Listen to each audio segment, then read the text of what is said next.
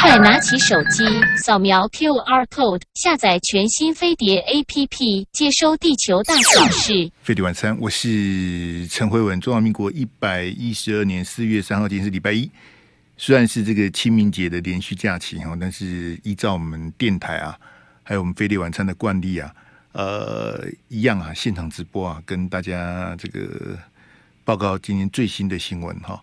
呃，我们看到马前总统在这个大陆的行程啊，已经接近这个尾声了哈。他现在人在重庆啊，那他在重庆这个参访之后呢，就会到上海啊。那上海一个行程跟复旦大学的这个同学座谈啊，那接下来就回台北了。所以已经你看他十二天的行程，呼噜呼噜，其实过得还蛮快的哈。人已经到了重庆，他今天的行程是从长沙这个搭飞机到重庆。好，那当然在武汉跟这个长沙啊，这个湖北跟湖南这两个这个重镇啊，这个非常重要的城市啊，这个马英九的这个大谈，除了在中山陵、南京的中山陵之外呢，呃，谈了很多中华民国宪法啦、两岸人民关系条例啦，哈，什么台湾地区、大陆区地区等等哈。那其实依照中华民国宪法，其实马英九他做的事情就是一中各表。他甚至也提到了大陆的宪法啊。那大陆的宪法在他们的这个这个里里面有提到说，台湾是中华人民共和国不可分割的一部分哈。这个是大陆的宪法这样子写哈。好，那其实这个就是一中各表。好，那依照中华民国宪法，这个对马前总统而言不是什么什么。太困难的事情，哈。那其实这个都是呃刻意的这个安排了，哈。也就是说，马英九在大陆谈宪法，哈，我认为这个是马英九跟习近平的默契的，哈。大家千万不要大惊小怪说，哇，你看这个是一个什么呃很大的突破啦，或者说两岸一个什么样的什么，其实没有了，好，因为你要了解说。马英九他是一个这个呃非常谨慎啊，非常小心的人，他不会去做那种呃 trouble maker 啦，或者那种什么彩虹线呐，呃试探你的底线呐，出什么怪招啦。马英九不是这样子的人。好，那马英九他依据中华民国宪法，依照他二零一五年跟习近平在新加坡会面的这个双方的默契，哈，我相信他在中山陵的这个然后从南京。到武汉到长沙这一路下来，这些东西都是呃，我不能讲说是刻意的安排，我应该说呃，其实并没有说哎、欸、去抵触到大陆的什么呃，比如说要要颠覆共产党的政权呐、啊，呃，要这个这个三民主义统一中国啦什么的哈，其实没有哈，我我我倒觉得马英九他这些呃重要的谈话哈，嗯。当各界很多解读，但在我看来，我觉得 我这样讲比较抱歉，就是马英九在大陆讲的，其实我们都讲过了，不是吗？如如果你有来这个飞碟晚餐给我捧场，或者收看我自己在 YT 的直播，其实这些东西我都讲过了，都讲过的。真在我们会文看社会，待会一九零零，我们还是有会文看社会，这都都讲过，这不是什么新鲜的东西。而且在我们中华民国宪法的架构之下。去谈，譬如说，呃，自由地区、大陆地区、台湾地区、大陆地区，这个都是很很正常的事情呢、啊。好，你你你千万不要觉得说这是一个什么呃很大的突破啦，或者两岸的一个什么很大的进展什么的，这样子话呢，就闹笑话了。这没有什么，我我不认为这是一个很大的突破，我也不认为说这个是什么什么什么。北京啊，或是习近平给马英九多大的什么也没有，也不至于啦，也不至于，只是说马英九他比较像是在做一个宪法的论述，好，两岸现况的描述，好，并没有踩到谁的红线，或是说，哎、这个就就就小的你就大了我什么的，我去我去吃你的豆腐啦，我去占你的便宜什么也没有啊，好，或者说我这个这个。嘴上功夫啊，这个这个大陆也是我们的啊，你你们你们就怎么的？其实也不会，也不会。我我相信这些呃，马英九所陈述的我们两岸现在的这些状况哈，呃，只要了解中华民国跟中华人民共和国这几十年来的这个呃呃，你说恩恩怨怨也好啦，好，从中华民国这个建国哈，这个至今一百一十二年以来的这样这些历史来讲的话，譬如说马英九在这个南京中山陵的这个啊这个媒体的联访，啊或者这个南京大屠杀，啊这个遇难同胞的这个纪念馆的这个这个发言等等哈，我我觉得呃。中规中矩啊，中规中矩啊，这没有什么，不是什么马英九的这个独特的看法，这个就是依照我们中华民国的宪法，马英九做的就是一个论述，好，大家千万要呃有一个这个基本的认识。但马马英九发明的什么没有，都是旧的，而且我讲的比较开玩笑，这个这个我们以前都讲过，呵 呵都讲过了啊。那中华民国的存在是一个事实啊，好。不必经过习近平的同意啊，在在大陆讲中华民国，这没有什么好禁忌的。那譬如说，你现在在台湾讲中华人民共和国，甚至拿五星旗，因为两岸的这个时空环境是在，好时代的巨轮是在前进的。你说以前在我们戒严的时候，你在台北街头拿五星旗，马上就被抓起来了，对不对？你你那时候听到这个呃共匪的广播，好，那时候我们叫共匪，好，他们一些心战喊话啦，或者空投什么那，哎、那个是要交到派出所去的、你如果偷听他们的广播被逮到，那个一样是逮捕要法办的、对不对？更不要像我刚刚讲说啊，拿五星旗啦，或者讲中华人民共和国，哎、那个是大忌啊，在戒严时期那是不能讲的。好，那你说更早之前在大陆。你要去讲中华民国，要去讲什么宪法，什么台湾地区、大陆地区，也是不允许的。那现在两岸的氛围不一样的，两岸的局势也时空环境也完全不同的，所以我不认为马英九在这个大陆的这个这个参访的行程里面讲这些有什么好？这个大家呃瞠目结舌啦，啧啧称奇啦，啊，或者这个这个感恩习近平、赞叹习近平啊，给马英九没有，不至于，好这个。中华民国他们不谈，他们必谈，包括马英九在这个南京的一些谈话，跟中华民国有关的。其实大陆的官媒他们还是哈依照他们既有的政策，该删的删，该挡的挡，这个我一点都不意外啊。但是我是说，马英九在登陆祭祖的这些流程当中，好，他多次的提到中华民国，多次的提到总统，提到宪法这些。呃，跟国家主权有象征的这种呃非常具体这样的陈述，大家千万不要这个呃诧异啊，或者做错误的这个解读了哈。就如同我刚刚跟各位报告，就是说中华民国的存在，从一九一二年建国到现在一百一十二年，其实是多灾多难的。好，那。从一九四九年之后，这个国共内战的这个好告一段落，整个国民政府搬到这边来，好到了这个台湾哈，其实它是一个非常呃，我是觉得很艰辛呐。好，整个国家这样子颠沛流离哈，真的没有一年的好日子啊！啊，中华民国在这个苦难非常的多哈。那现在在台湾呢，就是中华民国现在在台湾。这是一个事实，好，所以因为它是一个事实，所以二零一五年在新加坡，习近平才会跟马英九见面嘛。好，要如何解决？站在北京的立场，他如何解决台湾的问题？那考验的是共产党跟习近平的智慧跟手段啊。好，要用银弹还是用飞弹？好，还是棒子跟胡萝卜交交互运用什么的？那是他的问题呀、啊。那我们中华民国现在在台湾，这个是不争的事实啊。好，当然有一些这个水平比较差的大陆的什么小粉红说啊，中华民国已经灭亡了，啊，那是你们的历史这样子写啊。可是中华民国现在在台湾，它有宪法，它有政府，它有军队，它有主权，它有人民，它有领土，中华民国还是存在的。虽然洪都拉斯被这个哈啊见利忘义跑了啊，洪都拉斯跑了，我们还还是有十三个邦交国啊，好。讲一句实在话，就算我们被剃光头了，中华民国还是存在啊。有没有邦交国是一个一个象征而已啦。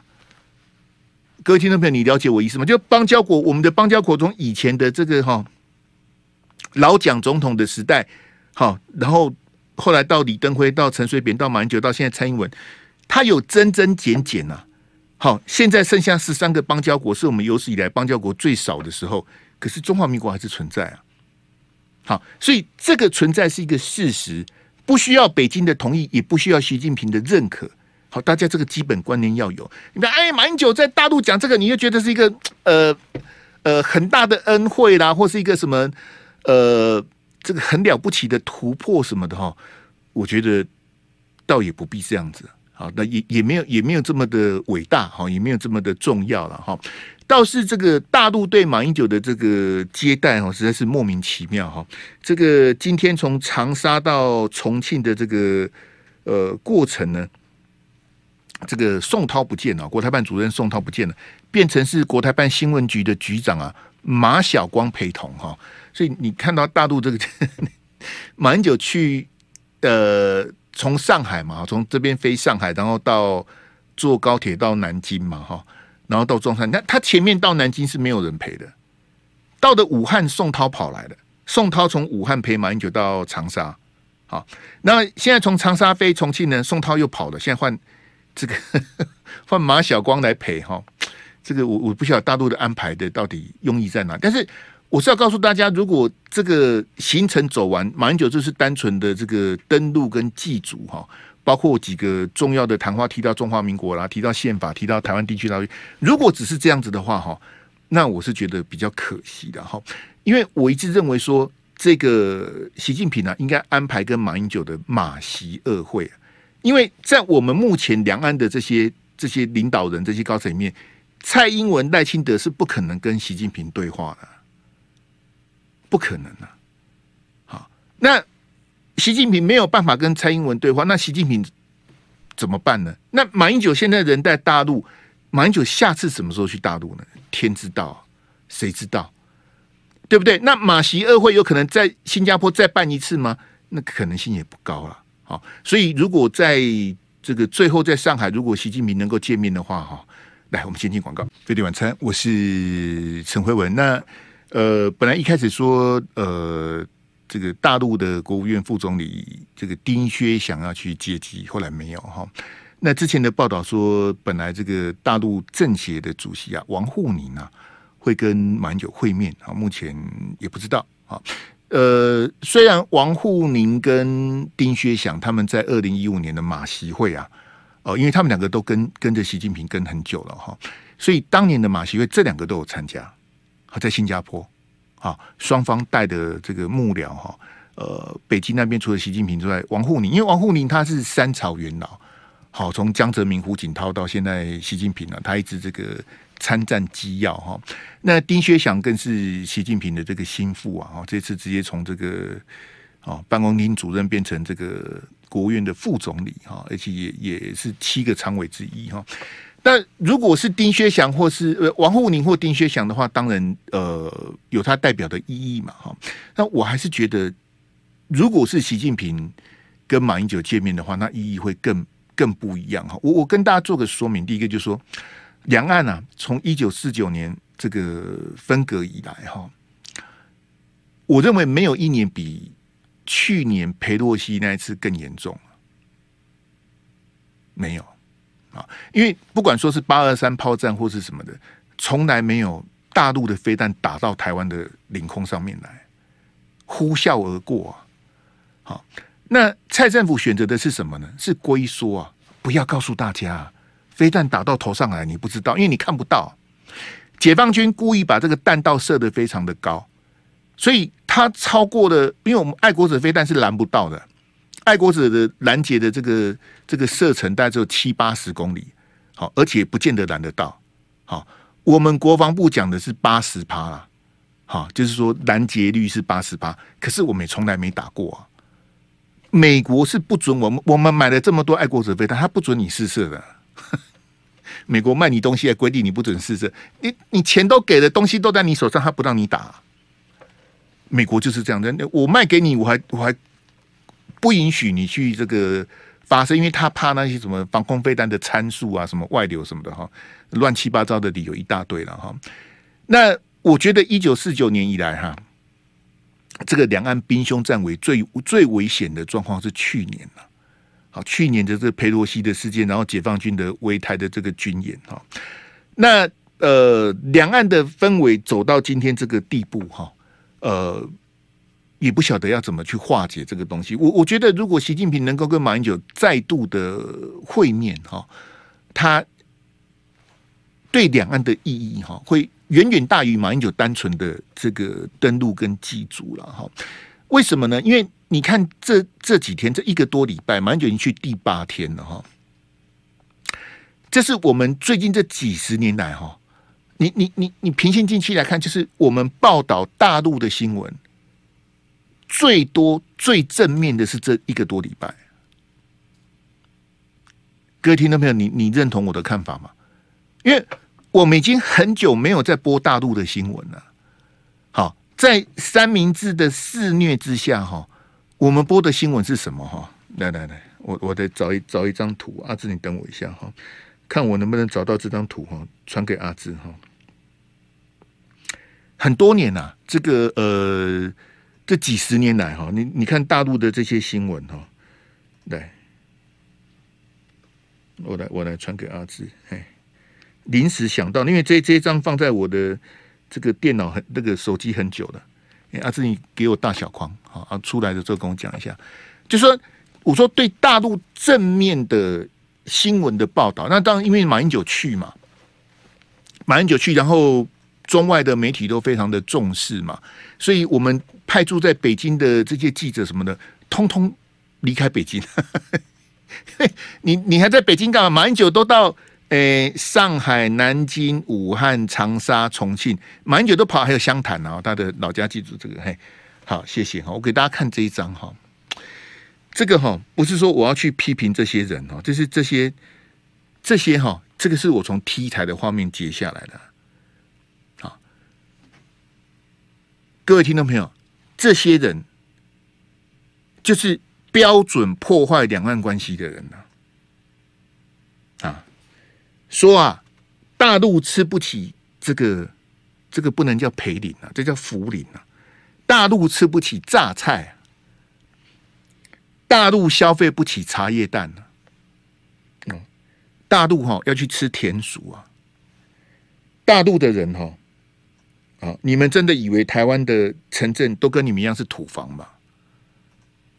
就这些人了。好，这四个我认识三个啊，我也不晓得认识他们干嘛。这些但还不止这四个哦。好，什么要要要打？打飞弹打到上海、北京，好，然后大陆的这个三峡大坝快垮了，这个这个已经不知道讲几遍了，好，这这讲讲到我都觉得很像。改天如果有机会可以去三峡看一下，为什么你你们一直说它快垮快垮，到底在讲什么啊？哈，就就是被这些人搞砸的啊，这些都是绿绿媒绿营的常客啊。你们吃不起榨菜，吃不起茶叶蛋，好，然后呢，在吃田鼠。你们都住土房。我那一天看到那个马英九坐那个高铁啊，跟那个宋涛不是在那个高铁的车厢啊？他说：“你们的车厢怎么这么豪华啊？”，那个那个谁啊？那个一九六零呢？那个一九六零有有来吗？嘿，我们一个网友叫一九六零啊，今天中午在我的 YT 那边聊，他说。哎，这个车厢是大陆领导人坐的。上次呃，习近平跟普丁也是坐这个，哎，结果立刻被大陆的网友打脸。大陆的高铁的，你们的商务舱就是坐这个，对不对？本来就这么豪华，哦。他我们一九六零说，只有你们领导人可以坐这个。然后普丁来的时候，习近平也招待他坐这个。一九六零，我就想说。一九六零，你对大陆这么熟哦？因为我大陆我实在是不熟啊。我是一九七零，他一九六零，他大我十岁，他应该六十三、六十四。真的你啊，你你在我聊天室随便乱讲，然后就算你，你以为你以为大家都不知道，大家都没去过大陆哦？那很多人人就在大陆啊。北京刘太，我们台湾媳妇当然在大陆啊。不甘愿是台商，他当然人在大陆啊。那他们在大陆，他们不晓得大陆的状况。我们我们这边有第一副书记呀、啊。我们在沈阳也有特派员、啊，那个林冉呐、啊，林冉有来吗？啊，多加了个桌子而已哦。这这还不是最豪华的，宋涛跟马英九坐凳还不是最豪华，还有更豪华的，啊，付钱就行了。哦，不是啦，他一九六零表示他一九六零出生啊，不是他一九六零去大陆了。一九六零，我们我们那我们这边台湾这边一九六零的时候是不能去大陆的，去大陆哎，不接触、不谈判、不妥协，三不政策呢。那时候去大陆是通匪，开什么玩笑？一九六零那个时候都还没有开放什么什么什么老兵什么返乡探亲呐，什么两岸什么小三通、大三通，一九六零是不能去的啊。一九六零，如果你去大陆是要抓起来的，开什么玩笑？那时候不是还有什么反攻意识吗？有没有？驾驶米格机跑来，我们就送他黄金什么的啊！那时候也是一大堆这个这个这个圈圈叉叉什么的哦。所以我，我跟大家讲，就说这这几个名嘴名字我就不念了啦。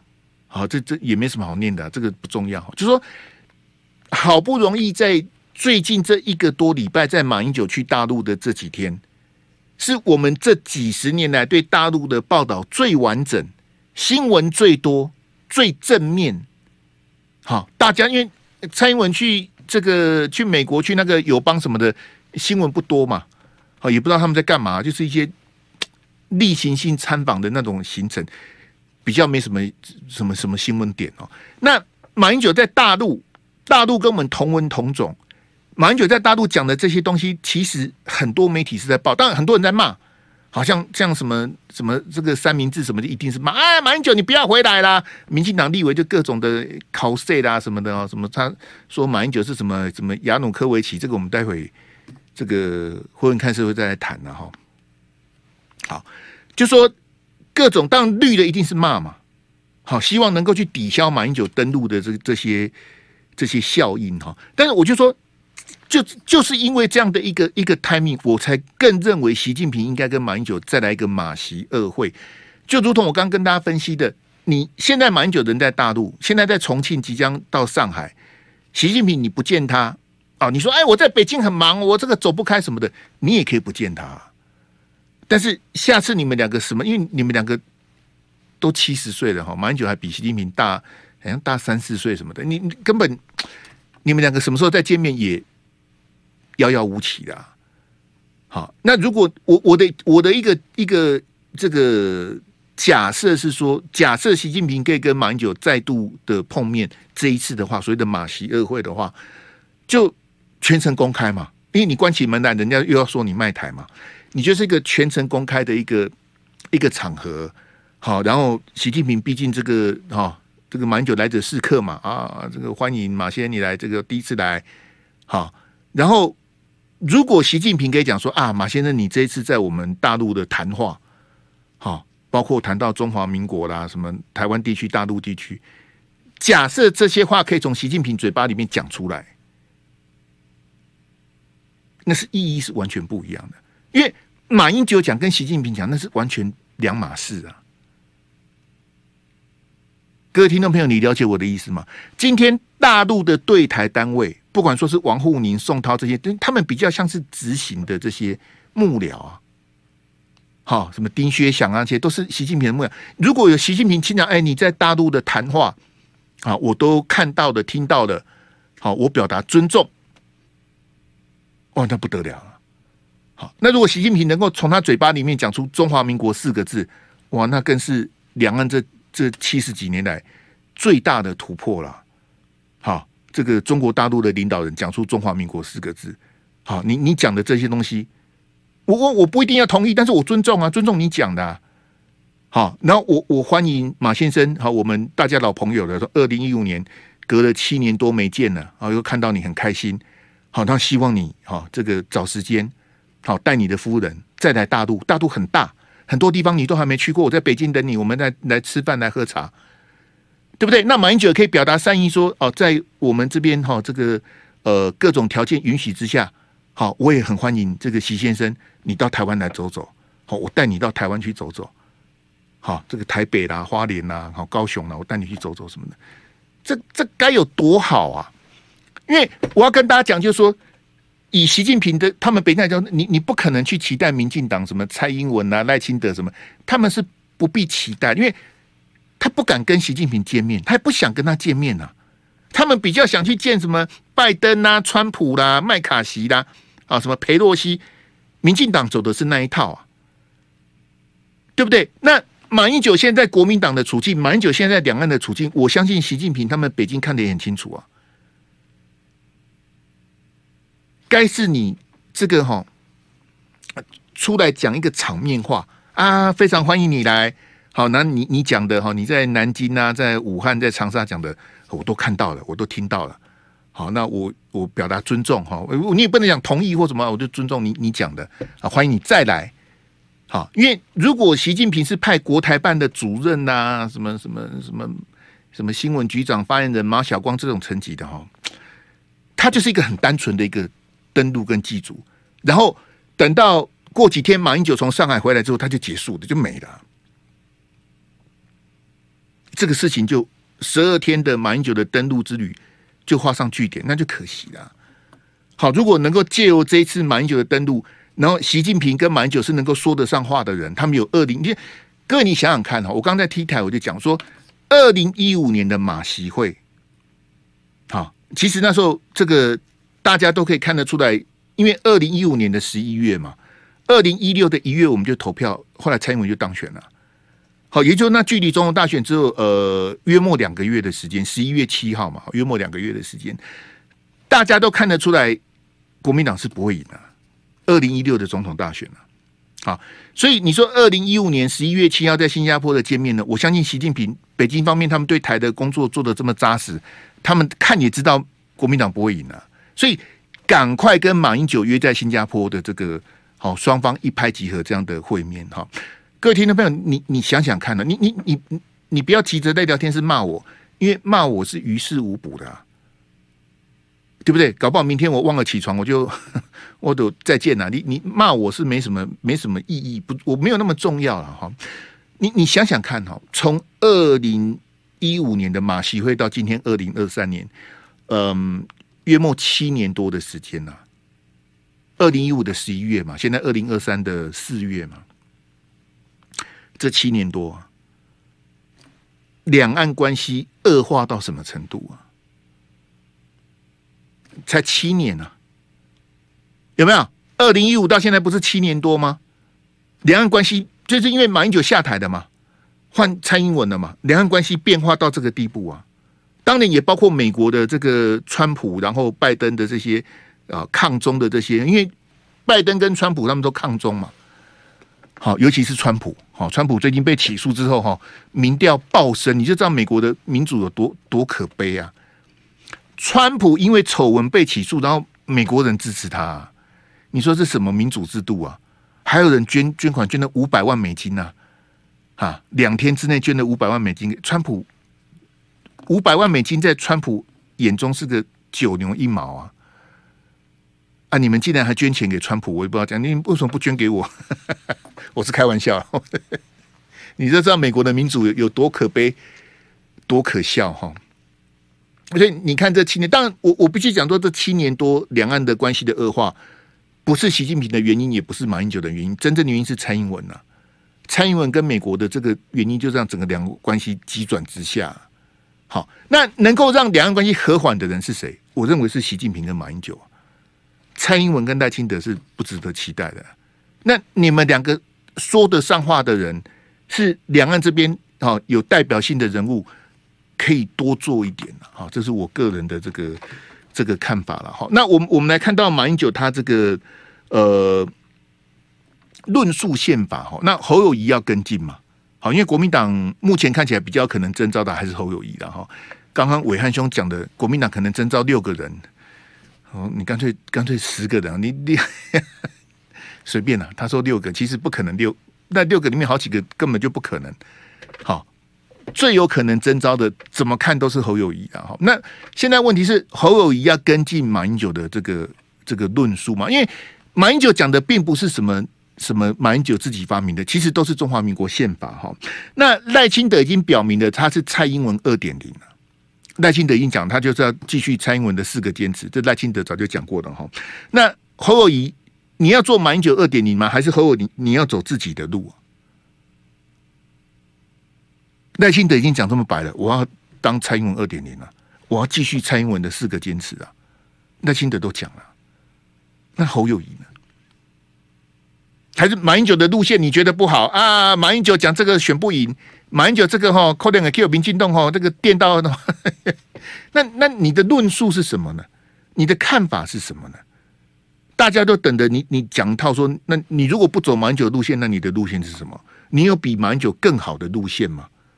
好，一方面能够维持两岸的关系，一方面选举又能够赢，不会被抹红，不会被扣帽子，那太难了。我真的不晓得侯友宜到底准备好了没？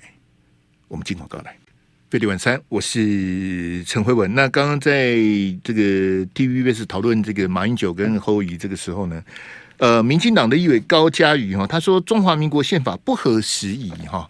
这个中华民国宪法当时这个制宪啊啊制定宪法呢是在南京。啊，那当时的这个这种政治协商会议哈，那时候还乱七八糟的，共产党也参加。当年呐，哈，当年这个民国，呃，民国三十四、三十五、三十六那几年呢，好，国家风雨飘摇的时候哈，那像这种批评中华民国宪法不合时宜哦，这是民进党一贯的基调啊。好，那其实中华民国宪法并没有什么错，中华民国宪法有什么错？中华民国宪法本来就不是为台湾设计的啊！这高嘉瑜这种荒谬的言论，我都忘记八波。现在对中华民国宪法，他当时国民政府是在大陆，他怎么可能为了台湾去设计一套宪法？他当时为了整个中国而设计的啊。那时候毛泽东都还没建国，毛泽东他们都都参加的这个修宪制宪呢。制宪啊，不能讲修宪，制定宪法。那时候毛泽东他们都有人参加，都派代表参加，对不对？怎么怎么会讲说什么什么什么这个宪法不是为了台湾？那废话。如果中华民国宪法是为了台湾而制定，那那就不叫中华民国，那就叫台湾宪法了。那我们后来因应哈这个两岸分割关系，我们才会有宪法增修条文嘛。我们因地因时制宜，才有所谓的增修条文，才有这个把这个万年万年的这些这个哈什么立法委员、国民大会代表把啊通通把它改了。好，所以我那你要说中华民国宪法不合时宜，那到底啊到底民单不能？难道其实这个就是民进党，就是说他要的只是中华民国的壳啊，假装爱中华民国，其实他们不爱中华民国。好，那高嘉瑜这个呢，他是故意的，因为民进党他们这个像这个台湾激进党，他们都很多人要去挑战内湖南港啊，因为这几年他们忍受高嘉瑜也到了一个好好到了这到了瓶颈，因为他们也动不了啊啊，独派绿营很多人要把高嘉瑜拉下来啊，好，那现在刚当然要趁这机会讲说啊，这个批评这马英九啦，批评中华民国宪法什么，他是故意的啦。我只是想问侯友宜说，高嘉瑜这种荒谬的言论啊，侯友宜认同吗？啊，侯友宜，你到底是要中华民国还是中华民国台湾啊？就像蔡思平一样啊，蒋万安的文化局局长啊，叫做中华民国台湾呢、啊。就蒋万安，你要带带给我什么样的讯号呢？在还没当选台北市长之前，蒋万安认为中正纪念堂要改名啊。哎，那是你你曾不是祖父哦。你曾祖父的纪念堂，你赞成要改名啊？那蒋万安你也改名好了，你改名叫蒋安安好了。那我我我不太懂为什么中正纪念堂要改名、啊？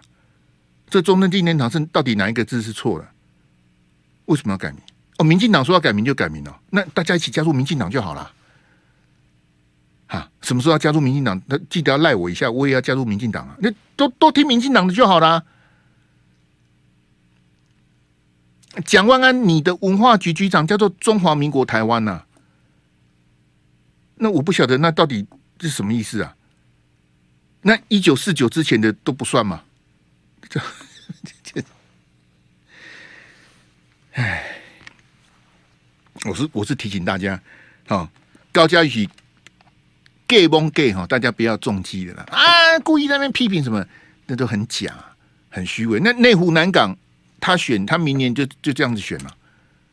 好，你就批评中华民国宪法啊，不合时宜啦啊，宪法应该要应该要改啊，什么？你你讲啊，你看你选得上选不上？你你继续在内湖南港讲，用力的讲，大声的讲啊！我跟你讲，他躲掉民进党的初选之后，他就会往中间移动了。他就是一个标准的政客，他就不会再讲这个了啦。他现在讲这个是因为激进党那些人要挑战他，一条杠够野的啊！这这期的哈，来，我们来看那个给我那个于北辰的那个那个幻灯片哈。来，我给大家看一下这个，听听看于北辰讲什么，因为我也不知道他在讲什么，讲的跟真的一样，有点长啊。呃，四十一秒哈，我们看这个于北辰啊，在三立的节目谈严宽恒的事情来。清洗，这不是你讲的、这不是讲没有判决之前，我们不认为你有罪，但是我们也不能认为你是无罪哦。就是没有判定之前都不知道，那么是轻刑还是重刑，你就不是法官。那么一千万为什么会给严宽恒一千万啊？第一个案情的轻重，检察官会会衡量。如果这个案情是很轻，是违罪，检察官难道是自己爽开多少就开多少吗？开一千万，开两千万，开三千万？哦，看来不是这样。我们这边有律师，绝对不是随你喊价。嗯，这个是有所谓的案情涉案轻重的比例原则。第二个呢，就是这点我要恭喜严宽恒，为什么呢？因为法官看得起你。嗯，法官看得起你。嗯，这个是于北辰在三立的节目哈，也不知道他在规测什么。因为基本上哈，就是说这个无罪推定原则哈，这是最基本的法律的 A B C 哈，这于北辰搞错了。什么叫做无罪推定原则？就是任何人被判决定谳有罪之前，他都是无罪的，就这么简单了、啊。我讲完了，无罪推定原则就这么简单、任何人被判决定谳有罪之前，他都是无罪的。所以你不能未审先判呐、啊。他在讲的什么有罪无罪从立起立贡献。这一听就知道他在在乱讲啊！好，那后面呢？他还恭喜严宽恒说：“这个法官看得起你，让你一千万交保。”哦，他听就因为于北辰他是一个外行啊。好，我我为什么之前尊敬他？因为他十五岁就去念军校了，十五岁，他投笔从戎三十五年了，三十五年，你没有听错啊。他十五岁就念军校，他五十岁退伍。好，我们中华民国的这个国军呢，哈，这个挂上星星呐，是这个这个官校毕业哈，一生的梦想。好，只要你是正科班官校毕业的，你想尽办法一定要光宗耀祖，你一定要干到将军再退。很多人在中校上校被刷下来哈，都气死啊！你上不去就是上不去啊。少校、中校、上校刷掉一大堆人了，啊，因为你要再去再去念战院呐，哈，再去进修什么的哈，再考试什么，那很难呐，啊，当你你你你这本职宣能的表现当然要很好，你才升得上去，你你升不上去就是被刷下来了。我们中华民国挂星星呐，当将军第二快的人叫做于北辰啊，比他快的那个哈，当过参谋总长，当过国防部长。所以我，我一直觉得于北辰很可惜，就是说他走错路了。他如果继续专心的在国军、在部队发展的话，他今天绝对不是这样了。我那他后面出了什么事情，我真的不晓得。就为什么他第二块升到将军，然后后面整个走走差了、走乱了。哦，那后来他就暴退嘛，暴退之后他就到国民党的那个黄国元党部当主委啊。就是黄复兴党部在桃园市的党部是他在花，好，然后又跟黄复兴吵架，又跟国民党中央吵架，后来又退党，然后又乱七八。这个我真的，我我后面我就不去细数，因为那是他的事情。我的我觉得可惜的是，他在国军本来有大好的前途啊，全中华民国这么多国军，他是当将军第二快的第二名啊，这么年轻就当了少将啊。结果最后也是少将退啊，那就显然他后来中间发生很多事情嘛，然后现在是一个桃园市议员，那讲一些，不是说我要去笑他了，就我听你讲，我就知道你对这东西不熟嘛，所以你讲不出个所以然嘛。然后你说，呃，严宽恒一千万交保是因为法官看得起严宽恒，这个事情从头到尾没有法官呐、这于北辰他看不懂啊。严宽恒那一天被搜索、被逮捕、被交保，从头到尾都没有法官啊，检察官就直接叫他叫他交保了，就这样。这个跟法官到底有什么关系？我看不懂啊，他是乱讲乱扯。那现场的现场有律师啊，顾立雄的徒弟在现场啊，我看他也没讲什么，我不知道你们在干嘛，所以主持人也听不懂啊。三立的制作人也看不懂，然后于北辰，你你你们你们以你们以为于北辰讲的是真的吗？你们以为于北辰讲的是对的，其他从头到尾讲都是错的，大家看得可开心了，哎呀，颜宽啊你千万交保，哎呀，法官看得起他，这鬼扯什么？这个到底跟法官什么都乱扯啊？无罪推定那都鬼扯一大堆，不知道讲什么。哎，我，哎。给我那个那个张善政那一张来，我我真的真的讲，我觉得很可惜啦。就是说你你这么年轻，我们在念国中的时候，你就跑去念军校，那很苦啊。好，从中正预校开始念，那很苦啊。好，三十五年人生最宝贵的时光都奉献给这个国军了，可是最后是这样子不欢而散。好，那我我看他现在在在每次听他讲这些，我也是他上次讲说。他认为国民党应该提名朱立伦哦。哎，我我我没有，我不是要笑，那我就觉得很可惜。这国民党提名朱立伦，他觉得提名提名朱立伦比较会赢，那那就随便吧。国民党提名朱立伦比较会赢哦。那我我是比较建议要论资排辈啊。好，我建议哦，征召吴敦义啦。啊，吴敦义比朱立伦还资深呢、啊。吴敦义干过副总统，朱立伦又没干过，对不对？就直接征召吴敦义呀，好不好？我同你说，哦，这个这个吴敦义哦，这个历练什么？这国民党主席、行政院长、副总统、立委、市长、高雄市长哦，南投县长，好，台北市议员，然后他干过的职务，国民党秘书长、国民党主席，他都干过啊，开什么玩笑？立委他也干过啊。他除了总统没干过，他几乎都干过了。对哈，除了总统之外，他都干过六都市长，哈，然后地方的县长、国民党的秘书长、国民党的主席，好，立法院长没干过了，嘿，行政院长他都干过了。吴敦义什么都干过了，那那征召吴敦义好了，好不好？俞北辰，吴敦义比朱立伦更好。好，我们来看这个桃园哦，这我也不我也不知道这个桃园在在在吵什么，我也不太懂哈。这个我们的这个桃园市长张善政啊，他说有疏失不是弊案哈。这其实张善政这一块也是也是错的离谱，就是说他跟高虹安跟王世坚犯的错是一模一样的。好，有没有弊案？是不是弊案？不是你决定，也不是我决定啊。怎么会是你决定的？你、你、你、你都说不是弊案，那我我岂不要给拉了？对不对？所以张善政跟高虹安还有王世坚都是外行人啊。什么叫做林志坚是弊案？然后现在他说郑文灿这不是弊案，这 这你们到底在干什么啊？我不太懂哎、张善政，你不是博士吗？你不是当过当过行政院院长？你怎么连这个都不知道呢？你你不可以说他是弊案或不是弊案，那不是你的全责啊！你你今天郑文灿留下的烂烂摊子，有违法之余的，你就得函送啊，让检调去调查，因为行政调查是查不出来的。政风市政府的调查，那个是表面功夫啊。你是看不出来他到底有没有你你你跨不出来了？你怎么看看？我就问哈，苏贞昌的女儿包的那个两千多万的工程是不是图利？我看来是图利呀。为什么？哎，为什么你要给苏贞昌的女儿？你为什么不给我？我也认识一些设计师，我也可以转包给他们啊。你为什么转包给苏贞昌的女儿？啊，苏贞昌不是说我绝对不接标案吗？我女儿绝对不会再接什么标案，就还是接的啊。不是当场当场就穿帮了吗？